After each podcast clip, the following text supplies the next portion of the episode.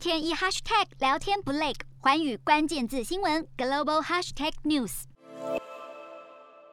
清晨时分，一群工人在昏暗中将矗立了二十三年的香港大学国商之柱默默拆除。港大在二十三号早上发出声明，表示从未批准国商之柱在校内摆放。校务委员会在参考法律意见以及衡量大学的整体利益后，决定将其拆除。国商之柱是香港知名的雕塑展示品，放置在港大的校区，用来纪念六四事件遭到血腥镇压的罹难者，具有代表性的历史意义。拆除消息一出，国殤之柱的创作者丹麦雕塑家高志活发文表示震惊。他在受访时坦言，曾经考虑把作品放到台湾，如今只希望至少能把国殤之柱运回丹麦，让这座文化价值不可估量的历史艺术品不至于在香港被破坏。洞悉全球走向，掌握世界脉动，无所不谈，深入分析。我是何荣。环宇全世界全新升级二点零版，锁定每周三、周六晚间九点，环宇新闻 MOD 五零一中加八五凯播二二二以及 YouTube 频道同步首播，晚间十点完整版就在环宇全世界 YouTube 频道。